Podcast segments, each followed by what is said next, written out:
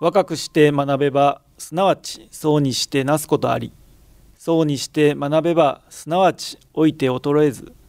老いて学べばすなわち死して朽ちず。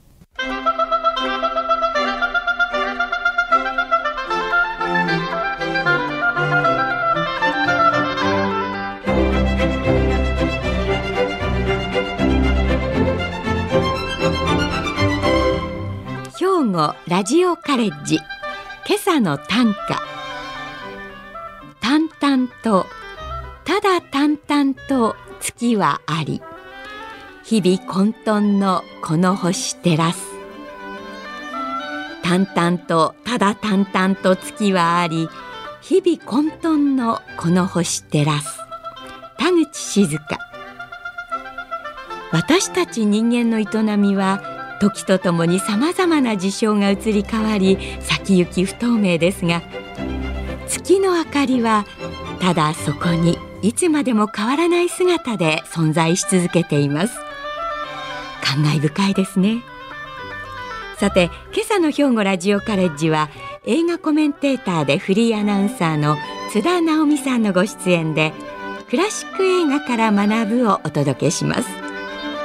今朝の講座は自由課題番組です。兵庫ラジオカレッジの学生の皆さんは本科生障害聴講生の区分にかかわらず講座を聞いての感想をはがき1枚にまとめ事務局まで提出してください。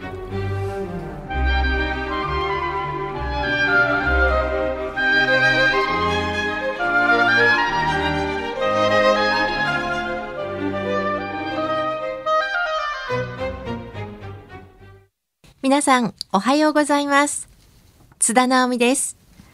私は映画評論家として神戸新聞の紙面で新作の紹介や兵庫県でロケをされた映画をご紹介もしています。まあいろいろ新作映画も見ますけれども、今年はアカデミー賞まもなく3月13日発表になります。で、今年の特徴としてちょっと解雇主義というのがあるんですね。例えば今年はバビロンという映画がノミネートされています。デミアン・チャゼルというララランドという映画を制作した監督ですけれども、このバビロンという映画はブラッド・ピットが主演をし、ちょうど映画がサイレント映画から陶器映画に変わるこの時代を舞台にしているんですね。他にも今一番たくさん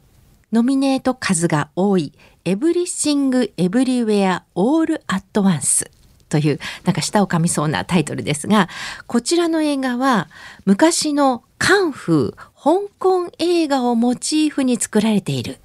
ちょっとこう昔を懐かしむっていうような作品が今年のアカデミー賞ではたくさんノミネートされています。まあそういったところから今回はクラシック映画から学ぶこれをテーマに古典映画を取り上げて皆さんにご紹介をしていきたいと思っています。さて、映画は視覚芸術ですね。また、虚構の中のリアルというものを描いていきます。まあもちろんスクリーンの中で描かれるのはフィクションなんですけれども、その中に登場してくるものはリアルでないと観客は感情移入できなくなります。例えば戦争映画で爆発シーンがいかにもなんだか嘘っぽいってなるとちょっと見ている側は冷めてしまいますね。そのために映画を作っている監督というのは様々な工夫をしてきました。例えば黒澤明監督の場合「七人の侍」では馬が走っている姿がさらにリアルに見えるようにということで土の上を馬を走らせるんですがそこに、えー、木材を燃やした灰をまいたりなんかきな粉みたいなはったい粉みたいなそういうものをまいたりしてその上を馬が走るとわーってもうもうとこう煙が舞うわけですよね。それで映像としてリアルに見せたりとか槍のように降る雨これを演出するために水の中に少しだけ水飴を混ぜてそして雨を降らせる。そうすると映像になった時に槍のように叩きつけるように雨が見える。こんな風な工夫をねたくさんしてきました。でこういったリアルを描くために映画というのは様々な工夫をしてきているわけなんですが今回はクラシック映画。1940年制作の哀愁という洋画からそのハリウッドの当時のセオリーというものをご紹介していこうと思います。クラシック映画は描かれた当時の時代ですとか、まあ、歴史、その国の文化、流行、こういったものを知るためにはもうもってこいの芸術でもあるわけなんですね。さあ哀愁これは風と共に去りぬでちょうどその前の年に大人気になったビビアン・リーが主演をしています。そしてこの哀愁という作品でスターの仲間入りをしたロバート・テイラー。この二人の超メロドラマです。この映画の現代はウォータールーブリッジ、ウォータールー橋っていうタイトルなんですけれども、イギリスにあるウォータールー橋が重要なロケーションとなって描かれていきます。戦争時代の話です。将校であるロイという男性、そしてバレエダンサーのマイラ。この二人が橋の上で出会い、恋に落ちますが、戦争があるということで離れ離れになります。そして彼が戦死をしてしまったという記事を見たマイラがもう生きていくことにも疲れ果てそしてお金を稼ぐということもできなくなってしまい夜の女性となってしまうんですね。ところが後にロイが生きていることが分かりました。二人はもう一度一緒になろうと努力をしますが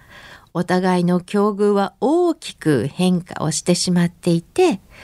2人は結ばれることなく悲しい結末を迎える。という、まあ、簡単にあらすじを言うとこういうお話です。であれ？どっかでこういう話聞いたことあるな？と思った方。そうなんです。この「哀愁」という映画をモデルに日本では NHK のラジオドラマ君の名はというのが作られました。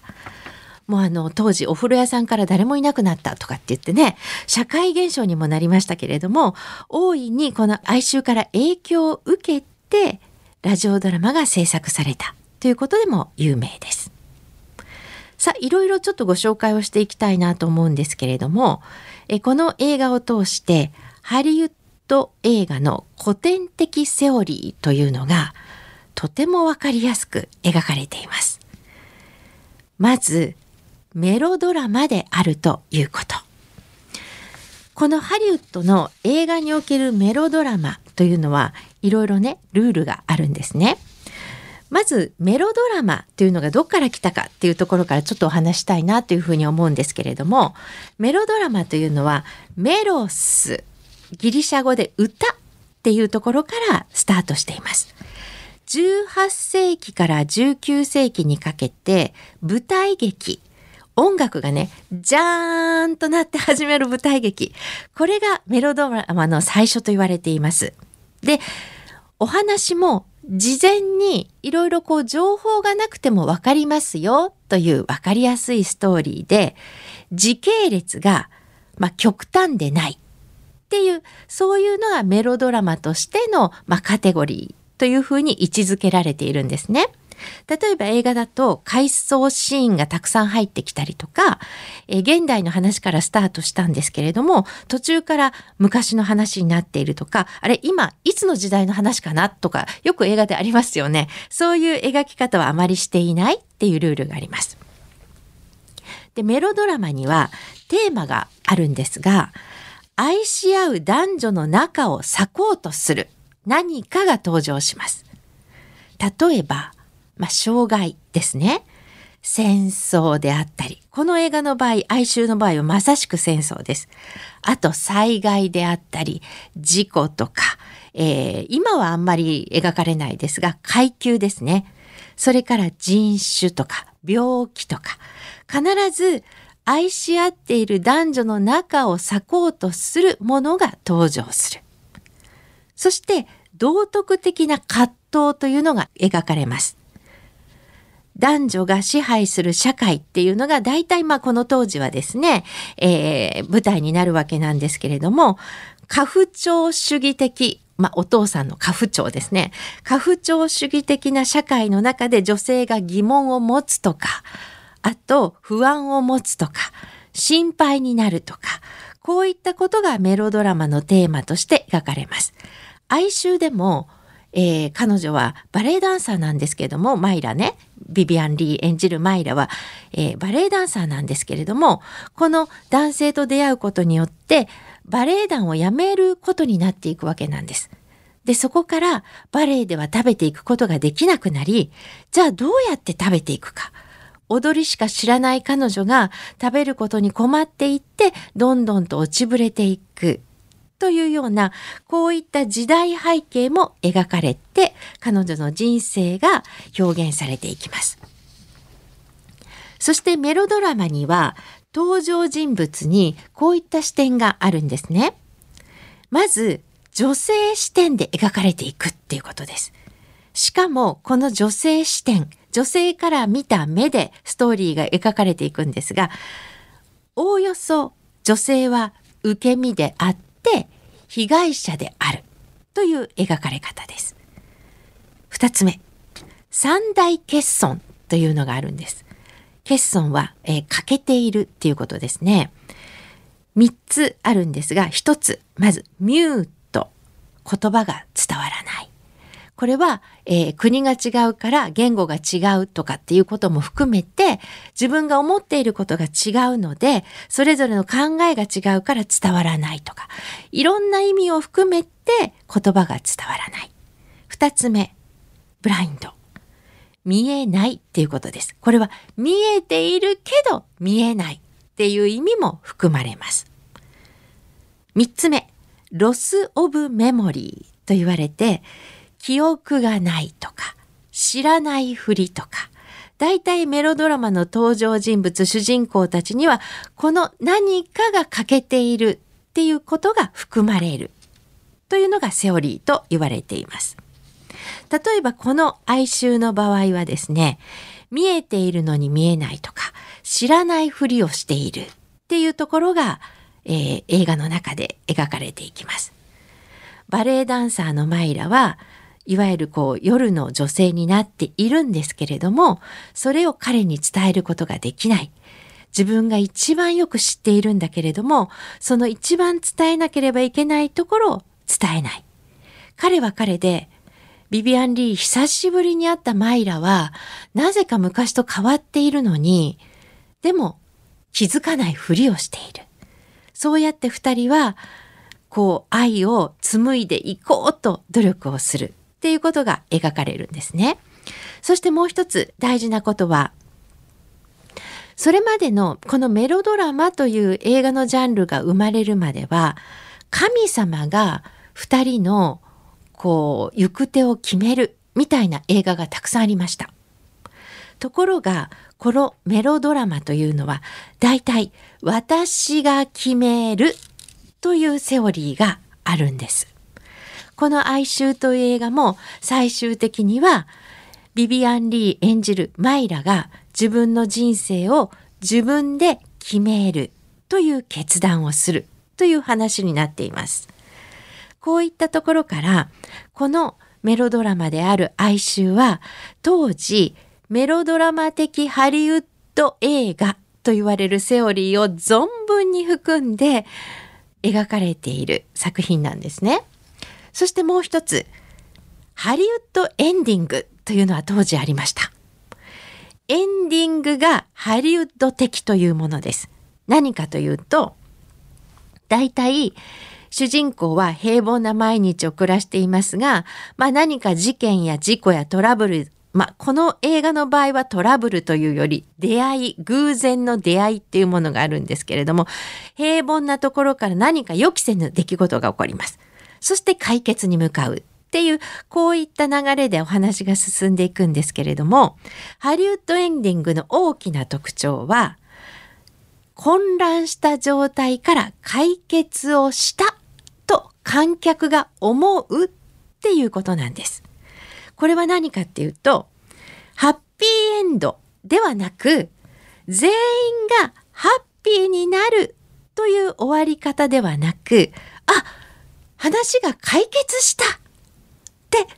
思う感覚ですね。この感覚があることをハリウッドエンディングと言います。ですから、この哀愁を見てみると、まあ、いわゆる二人ともハッピーエンドではないわけです。悲しい結末を迎えるんですね。でも、見た私たちは何か終わったという感覚を持って映画館を去ります。まあ、哀愁も有名なんですけれども、このハリウッドエンディングで最も有名なのはローマの休日です。あのオードリー・ヘップバーンが出ていた映画ですね。ローマの休日見てみるとですね、もう皆さんご覧になったことあると思うからご存知だと思うんですけども、お姫様と新聞記者はハッピーエンドにならないです。すごい悲しい結末です。でも見た私たちは、なぜかあの映画を見ると幸せに包まれるんです。これ不思議なんですよ。二人は結ばれないのに、よかったっていう結末を感じて、私たちは席を立つわけなんです。これがハリウッドエンディングの魔法と言われています。哀愁もすごく悲しい結末なんです。まあご覧になったことがある方もいらっしゃるでしょうし、このお話を聞いて見てみようかなって思う方もいらっしゃると思います。見た時に最後幸せではないんですね。でもなぜかこの二人のなんかこう終わったという感覚っていうのが私たちの中に残るんです。これがハリウッドエンディングの大きな特徴で1930年代から40年代にかけてのハリウッド映画の特徴となっています。さあ、哀愁の映画の中からいくつかね、名シーンもご紹介しておきたいと思います。この時代の映画というのは音楽とそして主人公たちの気持ちがものすごく一つになっているっていう作品が多いことでも有名です。今は例えばエンディングだけに主題歌が使われてそして他は全くその曲が使われないっていうことが多いんですがこの当時の映画には主人公の気持ちを代弁するように曲が使われます。哀愁の場合は白鳥の湖と私たちがよく知っている蛍の光です。当時は別れのワルツというタイトルでコロンビアからレコード発売されて大ヒットしました。え二人が初めて出会った時にですね、夜レストランでご飯を食べた後、ダンスをします。徐々にキャンドルの光が消されていく中で、二人はダンスをするんですが、そこで流れてくるのが蛍の光なんですね。私たちは卒業式の曲としてよくよく知っている曲なんですけれども、キャンドルライトが光っている中でオーケストラが演奏しています。オーケストラのその楽師の横には一人に一台食台に立っているキャンドルがあります。キャンドルの炎が燃えています。その中で2人はダンスをしています。そして曲が流れている中で少しずつ学士たちが自分のキャンドルを消していくんです。自分の手元にあるカップを使ってカップをキャンドルの炎にかぶせるとキャンドルの光は消えますね。そうやって少しずつ少しずつキャンドルの光が消えていく中で、二人はどんどん暗くなっていきながらダンスをしていく。もう明日、このロイという将校は戦争に行ってしまうと二度と会えないかもしれない。今日出会ったのにもう会うことができないかもしれない。一目惚れで一緒になりたいと思っているのにもう会えないかもしれないそれを蛍の光の曲の中でキャンドルの炎が少しずつ消えていく中でダンスによって2人の切ない気持ちっていうのが描かれていくんですね。でここでは一切セリフがありません。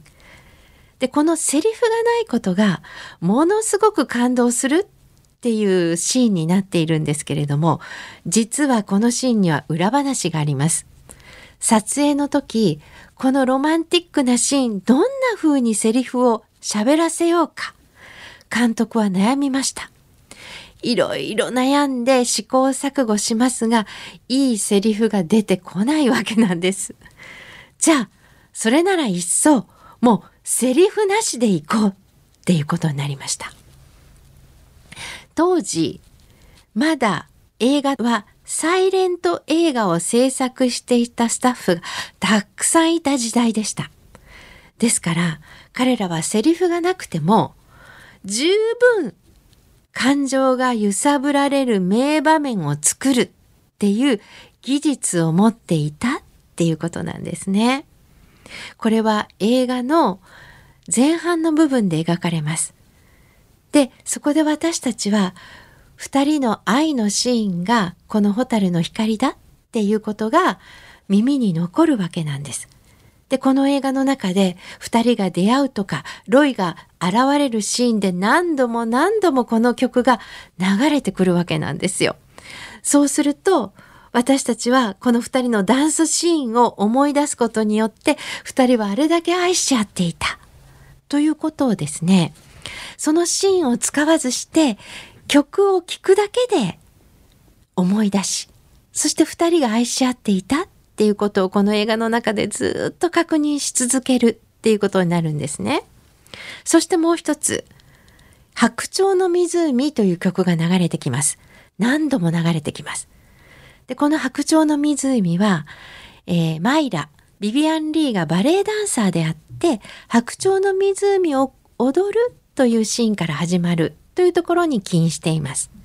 で、このシーンが何度も流れることによって、彼女は、あ、バレエダンサーだったんだ。彼女は美しいバレエダンサーだったのに、こうやって落ちぶれた生活をしなければいけなくなってしまっている。っていうことを見ている観客が何度も思い出すということで曲が使われていきます。ものすごく音楽と映画が一体になっているそういう映画でもあるんです。そして最後にこの映画第一次世界大戦を背景に描かれていくんですが実はオープニングに出てくるロイは少し白髪があります。そして年老いています。第二次世界大戦にまた兵士として出兵するシーンっていうところから始まるんです。第一次世界大戦で恋に落ちて悲しい結末を迎えてしまったロイがまた兵士となって戦争へと駆り出されていく。こういったことがですね、反戦映画としてもこの悲しい切ない愛の物語を持って描かれる。冒頭でそのシーンが描かれるだけで、あ、また彼は戦争に行くのか。最後もこのね、第二次世界大戦に出兵していくシーンに戻っていくんですが、そこで、ああ、戦争がこうやって二人を引き離していくんだっていうことを描いていくですね。この映画は第二次世界大戦が映画の中で描かれた最初の作品としても有名な作品です。さあ今日はこのクラシック映画からいろいろなハリウッド映画のセオリーというものをご紹介していきました。哀愁という映画をご紹介しました。ビビアン・リーとロバート・テイラー、20代後半で出演している映画です。二人の美しさというのもね、合わせて見ていただきたいなというふうに思います。ご紹介したのは津田直美でした。お聞きいただきましてありがとうございました。今朝は映画評論家でフリーアナウンサーとしてもご活躍されている津田直美先生にクラシック映画から学ぶと題してお話をしていただきました。先生は神戸新聞の紙面で銀幕瓦版を連載され大学でも教鞭をとっておられます。今日は映画評論家としてクラシック映画の魅力を伝えていただきました。番組タイトルの「クラシック映画」とは歴史的に長く評価の定まった映画を指すことが多くいわゆる古典映画のことであると言われています。今日のお話にあった哀愁以外にも風と共に去りぬという映画にもマイラ役のビビアン・リーが出演しています。同じ時代に制作された映画の中に「カサブランカ」という映画があります。哀愁という映画が作られた当時は無声映画の手法が残っているとのお話でしたが私たちにもおなじみのチャップリンやバスター・キートンの無声映画には独特で豊かな映像表現が使われていることを記憶しています。現代と違って機材も良くない時代にカメラワークと俳優の演技力容姿と美貌そして立ち居振る舞いで観客を楽しませてくれます。彼らはまさに銀幕のスターとも言うべき魅力をたたえています。今日のお話をきっかけに昔に制作された映画の素晴らしさを再発見され今一度楽しまれてはいかがでしょうか。私もクラシック映画をもっと鑑賞したいと強く感じた次第です。それでは今朝はこれで失礼いたします。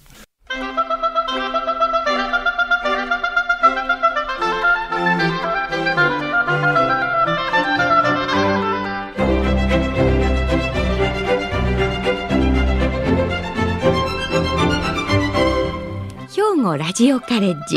今朝はクラシック映画から学ぶを兵庫ラジオカレッジの上村光一学科主任の案内でお届けしました。来週は学生参加番組思い出のメロディーを予定しています。さてここでお知らせです。兵庫ラジオカレッジでは受講生の募集をしています。興味を持たれた方には入学案内などの資料をお送りします。詳しくは電話079 079-424の3343 079-424の3343までお問い合わせください。この番組は兵庫県生きがい創造協会の提供。公益財団法人井上記念会の協賛でお送りしました。